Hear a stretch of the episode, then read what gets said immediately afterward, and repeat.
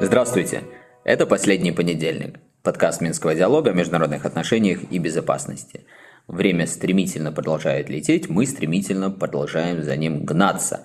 И сегодня обсудим ключевые события прошлой недели, в частности, результаты уже окончательных выборов в Турции, заход диверсионной группы в Белгородскую область и значение этого события для российско-украинской войны, ситуацию на белорусско-российской границе и также поставки F-16 западными странами Украине и обнаружившиеся внезапно 3 миллиарда долларов, которые дополнительно могут быть использованы Соединенными Штатами для помощи Украине.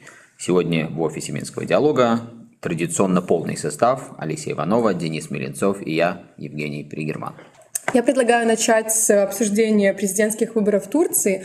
Нашим слушателям я напоминаю, что в позапрошлом выпуске мы обсуждали этот вопрос, когда еще неизвестно было, кто победит. Но вот во втором туре победил для многих достаточно ожидаемый Эрдоган. Лукашенко уже его поздравил, сказал, что мы рядом. Э, какие вот еще можно наблюдения высказать по поводу Эрдогана, который продолжает находиться во власти в Турции? Главное наблюдение, которое мы констатируем теперь уже официально, то, что Эрдоган еще на пять лет остается президентом Турции, это, в общем, более-менее уже стало понятно по итогам первого тура. Мы тогда полторы, две недели назад, вернее, э, и говорили, что в преддверии первого тура всевозможные социологические опросы показывали, что скорее э, преимущество было у оппозиционного кандидата, но вот в очередной раз мы увидели, что социологические опросы, где бы они ни проводились, имеют такую некую способность ну, совершенно неправильную картину представлять. Конечно, отдельная дискуссия по поводу методологических нюансов, почему так происходит, но вот социологам нам нужно будет вновь вернуться как-то к социологическим дискуссиям, которые время от времени на просторах последнего понедельника у нас случаются, поговорить об этом. Мы увидели за последние лет 10 ну, такие серьезнейшие провалы э, социологов, помните, Брекзит, потом, скажем, выборы в США, когда Трамп обыграл Хиллари Клинтон, но когда все социологи с использованием различного инструментария показывали совершенно другие результаты. Ну и вот теперь в Турции. Хотя, конечно, здесь, наверное, не настолько чувствительный социологический провал можно констатировать. В любом случае, Эрдоган президент. Важно также, мы в прошлый раз говорили, что и контроль над парламентом остается за политической силой коалиции, которая возглавляется Эрдоганом и его э, политической партией. То есть мы констатируем, что, в общем, полностью преемственность сохраняется. Наверное, несмотря даже на то, что, э, как все сейчас говорят, это самый большой вызов для Эрдогана за 20-летнюю его карьеру ключевого политика в Турции, несмотря на это, ну, какое-то даже, может быть, укрепление, усиление его позиций по факту происходит, потому что после 2016 года, когда была попытка военного переворота в Турции, многое ну что ли, было так расшатано, находилось под сомнением, может быть, в турецкой политике. И за эти годы после 2016 года, ну, совершенно очевидно, что Эрдоган и его сторонники предприняли многочисленные шаги для того, чтобы э, устранить многие угрозы и последствия того, что произошло. Вот сегодня констатируем, что это удалось, и теперь, наверное, э, многие вещи будут происходить еще более уверенно, в том числе и во внешней политике. Единственное, вот что ли, как для исследователей такая, э, может быть, не совсем интересная ситуация заключается в том, что мы не можем лабораторно проверить еще один ключевой прогноз, который мы две недели назад делали. Помните, мы сказали, что даже если произойдет смена политического руководства Турции, то основы внешней политики меняться только вот из-за этого не будут. Они, если будут меняться, то исходя из того, как меняется вообще международная ситуация и все то, что окружает Турцию в международных отношениях. Ну вот теперь нам нужно подождать еще как минимум пять лет. Тогда уже, наверное, какая-то смена э, на политическом капитанском мостике в Турции произойдет для того, чтобы протестировать вот наш этот аналитический вывод. Пока же констатируем еще раз, что э, вся преемственность сохраняется, но опять же важно подчеркнуть, что э, дальнейшие действия Турции будут зависеть не от конкретных лидеров, а от конкретной ситуации. А эта ситуация меняется как никогда быстро и как никогда масштабно. Спасибо, Женя. Давайте перейдем к нашему региону и к военной тематике. И, конечно, мы не можем не обсудить э, то, что происходило на прошлой неделе, неделе в Белгородской области. Достаточно такое серьезное вторжение э, Украины произошло, обстрелы, беспилотники, жертв вроде бы немного, но, тем не менее, событие для хода войны достаточно символическое. Денис, может быть, расскажешь нам подробнее, что это значит э, для России, для Украины, в целом для течения войны? Вот ты прям так сразу взяла и атрибутировала Украину. У многих э, остаются вопросы, насколько это была украинская операция. А, конечно, если серьезно об этом говорить, то мы видим, что Украина а, продолжает использовать такую довольно для себя а, безопасную в некотором смысле тактику операций под ложным флагом, которые имеют несколько задач. А, и э, мы видим, что достаточно успешно Украина их осуществляет. Во-первых, э, это продемонстрировать уязвимость э, российской такой материнской территории, если так можно сказать, показать российскому обществу то, что российская граница не находится на замке, как о том говорит Верховная российское руководство, и, а, опять же, с целью посеять а, панику, а, недоверие, раскол внутри российского общества. И, в общем, заходом этой ДРГ якобы российской организации, которая осуществляет освобождение России от авторитарного режима Путина, а она действительно показала, что, э, во-первых, э, российская граница, она охраняется не так, как об этом говорят, то есть довольно э, просто ее преодолели, проникли внутрь территорий на бронетехнике, довольно значительное количество бронетехники и личного состава. А во-вторых, российская разведка тоже проспала эту всю ситуацию, потому что для того, чтобы эту операцию предпринять, было сосредоточено большое число и бронетехники, и средств ПВО, и э, личного состава элитного на маленьком участке границы. И вот это вот сосредоточение для того, чтобы э, достичь тотального перевеса и гарантированно границу эту прокусить, как некоторые выражаются, а, нужно было предпринять э, много логистических э, мероприятий, ну и вот это вот все а, российская сторона не заметила.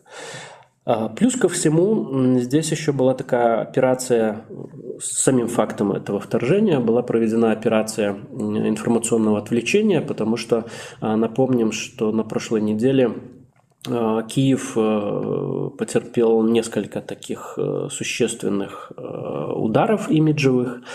Первый заключается в том, что на саммите Большой Семерки не было согласовано никаких гарантий вступления Украины в НАТО, на что рассчитывал Зеленский, ну и в целом украинская элита, и о чем говорилось перед этой поездкой Зеленского на саммит. И э, второй э, момент – это захват э, Бахмута, и вот для того, чтобы отвлечь внимание, была произведена эта операция. И опять же здесь был достигнут медийный эффект, потому что все говорили только про вторжение в Белгородскую область, Белгородскую Народную Республику. И эффект большой семерки и от потери Бахмута, он некоторым образом нивелировался, тем более, что, а, как я повторюсь, мы в, прошлый, в прошлом выпуске уже об этом говорили, Украина продолжает придерживаться такой тактики, когда она не признает э, потерю населенных пунктов, а признает их отложенно, когда уже вот этот медийный эффект, медийный а, фон, он а, несколько утихает, и а, тогда они говорят о том, что да, действительно, был потерян населенный пункт, но он не имел стратегического значения, были отведены силы и средства на более Э, выгодные позиции. Вот, поэтому э, из этого всего можно сделать э, вывод, я думаю, в том числе белорусское руководство сделало из всей этой ситуации такой вывод, что, в общем, Украина готова и может, имеет средства, возможности и волю совершать вот такие гибридные операции. Некоторым образом она отзеркаливает то, что происходило в 2014 году на Донбассе. Второй момент, что российская граница, она проницаема, и российская разведка, третий момент, показывает себя не лучшим образом. Ну и, кстати, вот проводя э, некую связь между тем, что произошло в Белгородской области и Белоруссию, мы видим, что с белорусской стороны, ну, по крайней мере, в информационном пространстве это акцентируется, а уж точно, значит, на уровне тех людей, которые у нас отвечают за разработку, принятие решений это происходит. Ну, некий такой процесс обучения, попытки извлекать уроки из всего происходящего. Вот помните, когда были сбиты э, вертолеты, самолет э, на территории России, Лукашенко сразу же поехал в войска Э, соответствующее ПВО Беларуси и акцентированно говорил об этом кейсе. Сейчас, после захода вот этой диверсионной группы, мы видим, что э, уже открыто говорится о том, что на границе Беларуси и России усиливается контроль. Э, в общем, он был усилен еще раньше. Э, мы помним вот выход этого фильма. «Гаспар на связь не вышел», по-моему, так он назывался, когда рассказывалось о спецоперации белорусских спецслужб и, в частности, о том, как через российско-белорусскую границу сюда проник человек, который в конечном итоге произвел вот эту диверсию на аэропорте Мачуличи. Кстати, сейчас уже нет никаких сомнений, и никто не спорит с тем, что это именно вот он был, и его направляли из Киева те или иные спецслужбы, потому что, в общем, э, в ситуации, когда вокруг война, всегда информация ставится под вопрос, но ну, а уж тем более у нас так э, принято, что все, все что бы ни говорил официальный Минск в западных СМИ, э, всегда трактуется наоборот. Но вот здесь во многом благодаря тому, что был кейс этих слитых документов Пентагона, где конкретно про этот случай в Мачуличе говорили, как-то эта тема сразу сразу же была замята, с одной стороны, а с другой стороны, никто ее не оспаривает. Так вот, тогда, как мы помним, человек, который э, должен был осуществить и осуществил этот, как белорусская страна говорит, теракт, он зашел сюда э, через российско-белорусскую границу, хотя через, э, по-моему, польско-белорусскую его не пустили, угу. за что вот... Белорусские помню, пограничники. Белорусские пограничники, да, за что Александр Лукашенко, по-моему, даже собирался наградить соответствующего пограничника, наверное, это и произошло.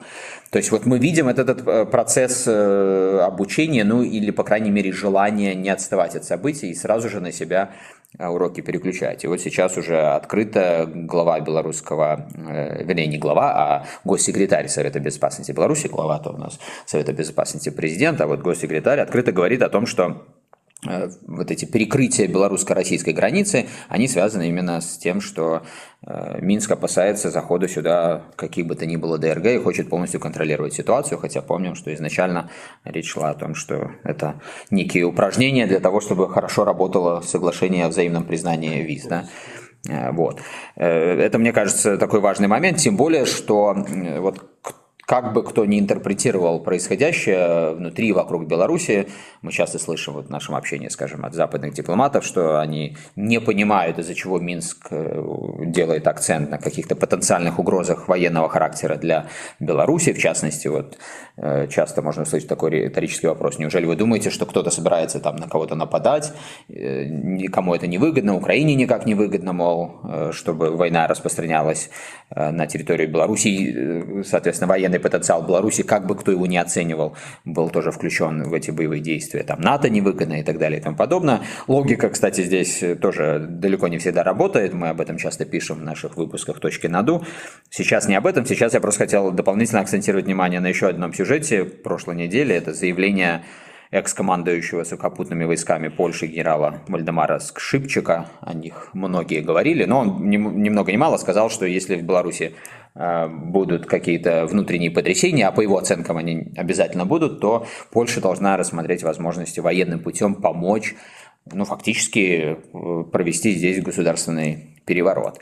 И, конечно, вот когда, я думаю, в Минске слышать нечто такое, но было бы странно, если бы э, белорусские власти никак не реагировали э, военными средствами вот на, на эти угрозы, потому что дипломаты, какие бы то ни было, могут тоже разное чего говорить, но когда вот что-то такое высказывается устами такого рода высокопоставленного, пусть и с приставкой «экс», военнослужащего, но то это, конечно, без каких-то последствий оставаться не может. Хотя, опять же, мы видим, что Минские до этого всячески показывал, в том числе путем конкретной подготовки, что все эти риски находятся у него на радаре и упускать их не будут. Но в любом случае я просто хотел сказать, что такие вот заявления экс-командующих сухопутными войсками Польши ну, уж точно никак не способствуют всем тем процессам, которые, по крайней мере, некоторые голоса на Западе э, хотели бы инициировать процессы более конструктивные и позитивные как для белорусско-западных отношений, так и вообще для региональной безопасности.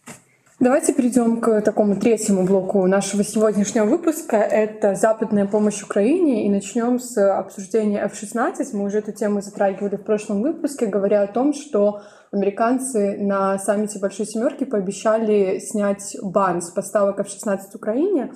Вот, и уже в течение недели очень часто эта тема обсуждается, делаются различные заявления, но так и не стало понятно, кто и когда будет Украине поставлять э, F-16, и будут ли вообще их поставлять. Может, это наоборот останется ну, вот на каком-то уровне символическом обещании. Какие обновления за неделю произошли? Да, действительно, в средствах массовой информации эта тема э, вызывает много э, обсуждений, и это связано с некоторыми такими нюансами э, вообще этого всего события. Сейчас мы в сухом остатке имеем следующую фактуру, то, что Соединенные Штаты они сняли запрет э, на поставки для Украины F-16, но а, пока э, речь идет о том, что Соединенные Штаты сами по себе не будут э, поставлять эти самолеты, а они разрешают своим европейским союзникам, которые такую обозначили желание, возможность поставлять эти самолеты для Украины. А, Соединенные Штаты будут заниматься а, тренировкой а, летчиков, переобучением пилотов на эти самолеты.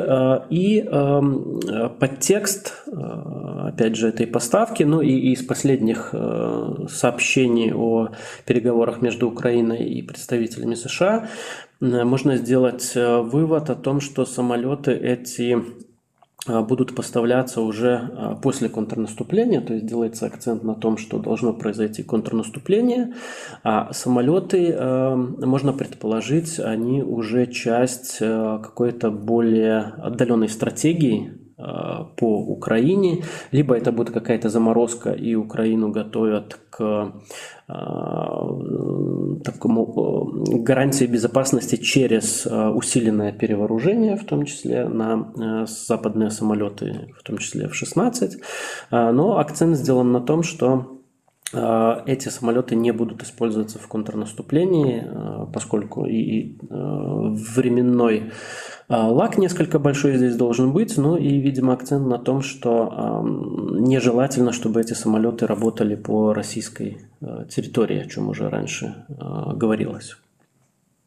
И ну, американцы постоянно говорят о том, что они подчеркивают, что с украинцев берутся обещания о том, что техника американская не будет работать по российской непосредственной территории, но, как мы видим, особенно в последние недели, в общем, это не так уж, чтобы работает. И, конечно, это тоже такая интересная достаточно реальность, с которой в контексте этой войны американцам в первую очередь э, уже приходится иметь дело, но и все больше, наверное, нужно будет иметь дело вот особенно в свете всех тех ожидаемых планов по контрнаступлению и тех э, операций, которые контрнаступление может в общем, предусматривать, которые не только непосредственно по линии соприкосновения на фронте, как мы понимаем, но и всякого рода возможных там, отвлека... отвлекающих или, как бы мы их ни называли, сопутствующих операций.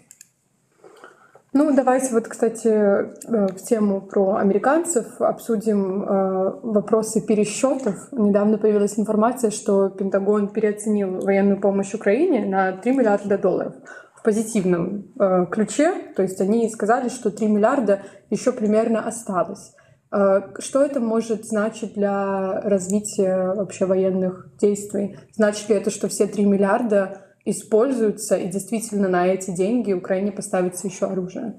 Ну, я думаю, здесь э, кто-то обрадовался этой новостью, а кто-то очень сильно напрягся после того, как э, вот стало известно, что, использовав новую методологию подсчетов, в Пентагоне пришли именно вот к этому выводу, что на 3 миллиарда больше заявили об уже состоявшейся помощи, чем то, что по факту произошло. А здесь э, я думаю, что нет никаких сомнений, что эта помощь будет полностью израсходована вот уже по новой методологии.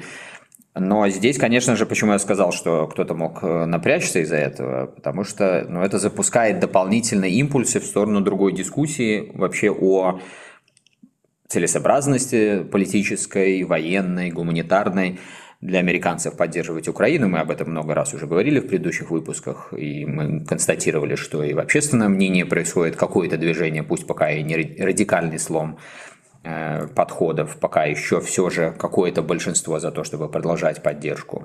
Среди политических элит мы тоже говорили и в нашем э, недавнем выпуске «Точки наду» более так детально раскладывали элитную дискуссию о том, что можно ожидать со стороны Соединенных Штатов, особенно вот после этого контрнаступления, для того, чтобы как-то сбалансировать все издержки, которые США несут, Э, с теми возможностями, которые эта ситуация им дает не только конкретно в Украине, но и в глобальной, что ли, политике. И вот этот сюжет, он в развитии этой темы, потому что сразу же после того, как появилась информация об этих трех миллиардах, ну, сразу несколько таких громких голосов, э, в том числе в Сенате. Вот знаменитый сенатор Рэнд Пол, он знаменит не только сам собой, но и тем, что его отец в предыдущие десятилетия был, был таким же громогласным либертарианцем. Э, и, кстати, несколько раз выдвигался в кандидаты в президенты, как бы таким третьим лицом, который и не республиканец, и не демократ, а вот именно либертарианец. И всегда позиция этих либертарианцев в том, что нужно, во-первых, ограничить активность США за рубежом, нужно сконцентрироваться на внутренних проблемах, то есть такая более изоляционистская политика, характерная для либертарианцев. Ну и как часть этого подхода Ранд Пол с самого начала говорит о том, что нужно создать четкие механизмы контроля за помощью. В частности, он предлагал использовать э, генерального инспектора, который работал и контролировал помощь э, и вообще все те финансы, которые выделяли США э, в Афганистане, вот его использовать и здесь. Э, также активизировались другие голоса, которые предлагали и продолжают предлагать другие механизмы контроля, но в целом, которые акцентируют проблему, что невозможно вот просто так давать Э, бесконечные ресурсы и точно их не контролировать, даже понимая все те и операционные трудности с контролем, ну и, если хотите, политические, потому что ну, явно иногда тоже не в интересах США акцентировать те проблемы, которые неизбежно возникают при передаче вооружений, при там, функционировании логистических схем, потому что это тоже может сыграть политически не совсем в их пользу. Но вот я бы просто подчеркнул, что это такой дополнительный, что ли, камешек вот во всю эту историю, который, наверное, ее будет укреплять. И поэтому, если пытаться смотреть на какой-то баланс выгоды и издержек, скажем, для той же Украины, то я бы здесь однозначно вот так бы не сказал, что дополнительные 3 миллиарда это такое большое сейчас достижение или большой плюс для них, потому что политические издержки, они, скорее всего, в какой-то перспективе, там даже не долгосрочные, а среднесрочные будут перевешивать вот эти новые возможности на 3 миллиарда что-то закупить. Ну, мы в любом случае будем, конечно же, за этими темами наблюдать и освещать их в новых выпусках последнего понедельника. Сейчас мы, наверное, перейдем к части приветов и поздравлений, если можно так сказать. Э, да, как, наверное, дорогие друзья, вы знаете, на этой неделе случилось, ну, вообще-то, наверное, правильно сказать, историческое событие, потому что один из исторических персонажей, с которым многие из нас, кто э, изучал или изучает международные отношения, сталкивались э, и как с легендой мировой дипломатии, и как с легендой академической мысли в международных отношениях. Генри Киссинджер, вот он отпраздновал свое ни много ни мало столетие. И, кажется, сто лет, ну это вообще какая-то такая запредельная дата для любого человека, уж тем более для человека, чья карьера была связана с таким родом вообще стрессов, ну, по крайней мере, э, я думаю, понятно, что работа э, в сфере международных отношений, работа над кризисами, которые вспыхивали постоянно на разных частях света, и с которыми Киссинджер сталкивался и как э, советник по национальной безопасности, и как госсекретарь, и потом как уже такой менее формальный официальный персонаж – вот это все, несмотря на стрессовые ситуации, вот его держит, ну нельзя сказать, что уж совсем, наверное, в, в бодром духе, все же сто, сто лет, даже физически, конечно, человеку сложно, но он, что самое удивительное, он продолжает удивлять постоянными какими-то новыми книгами, и не только, вот знаете, там, воспоминаниями о чем-то, А э, последнее его увлечение – это э, искусственный интеллект. И вот он сейчас очередные готовит книги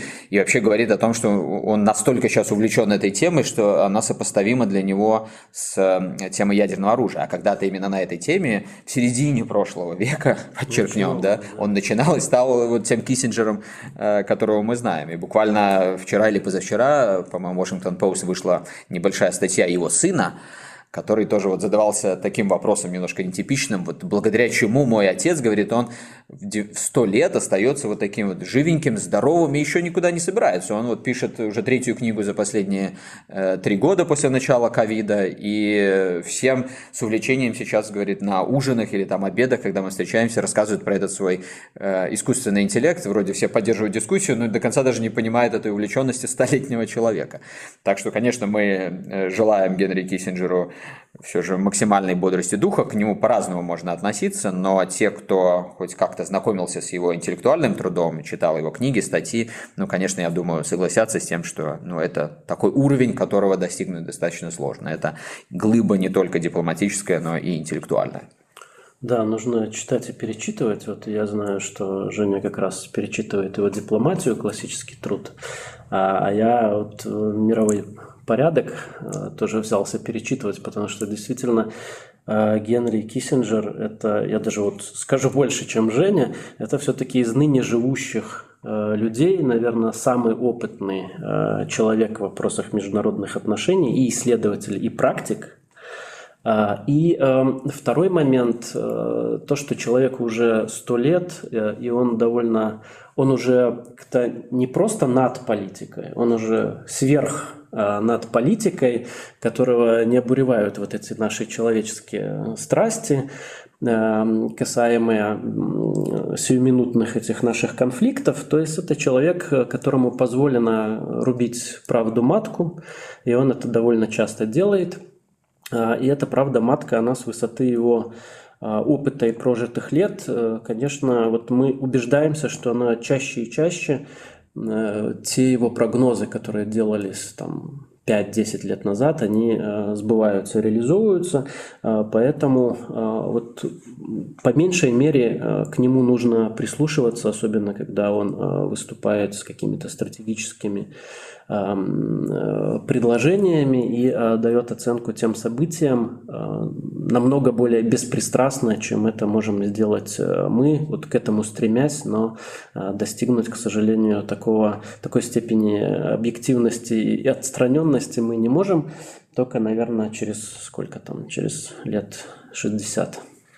Ну и, кстати, я думаю, важно подчеркнуть, по крайней мере, мне так кажется, что вот эта особенная роль, что ли, Киссинджера, в первую очередь интеллектуальная в международных отношениях, она не только связана с его какими-то личными выдающимися возможностями, но очевидно, что эти возможности есть, и он их многократно подтверждал, но мне понравилось, кто-то обратил внимание на это, что у Киссинджера, в отличие от очень многих, в том числе, как неудивительно, ученых или там аналитиков, комментаторов, вот у него мощнейшая такая систематизация вообще взглядов на жизнь, которая произошла у него, судя по всему, еще достаточно рано, когда он писал вот эту свою знаменитую PhD-диссертацию, когда он пришел к пониманию процессов в международных отношениях сквозь призму баланса сил. Это вот такая главная аналитическая рамка, которую он всегда использовал, и через которую он и показывал исторические процессы. Диссертация была посвящена э, в том числе, там, скажем, вот знаменитому европейскому концерту э, в международных отношениях.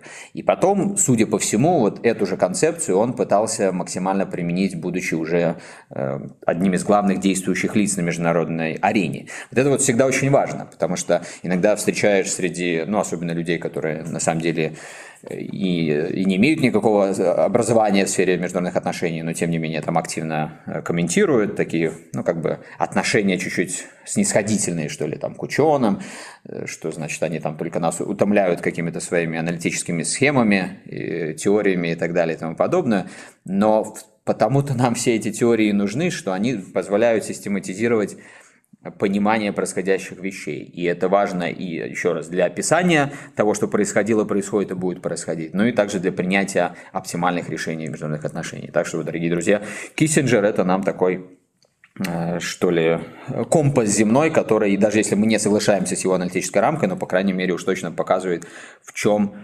Отвечает на вопрос, в чем сила, да, помните, как в чем сила брат? Ну вот, наверное, Киссинджер бы ответил, что сила в системности взглядов.